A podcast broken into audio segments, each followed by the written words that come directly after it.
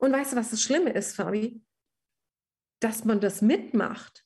Also heute würde ich sagen, ich verstehe gar nicht, wie es überhaupt dazu kommen konnte.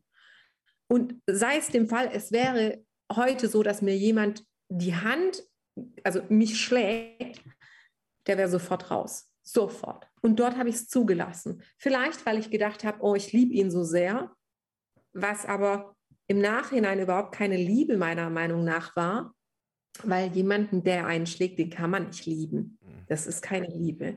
Das muss, weiß ich nicht, einfach Naivität gewesen sein. Heute würde ich das niemals zulassen. Und damals habe ich tatsächlich es mit mir machen lassen. Also ich habe es wirklich über mich ergehen lassen und habe hinterher geweint und, und geschrien und ich wusste gar nicht mehr weiter. Und ich dachte so, wo bin ich denn hier gelandet? Ich habe noch niemals von meinen Eltern Schläge bekommen. Was ist passiert? Warum habe ich das verdient? Ich habe doch nur einen ganz normalen Anspruch.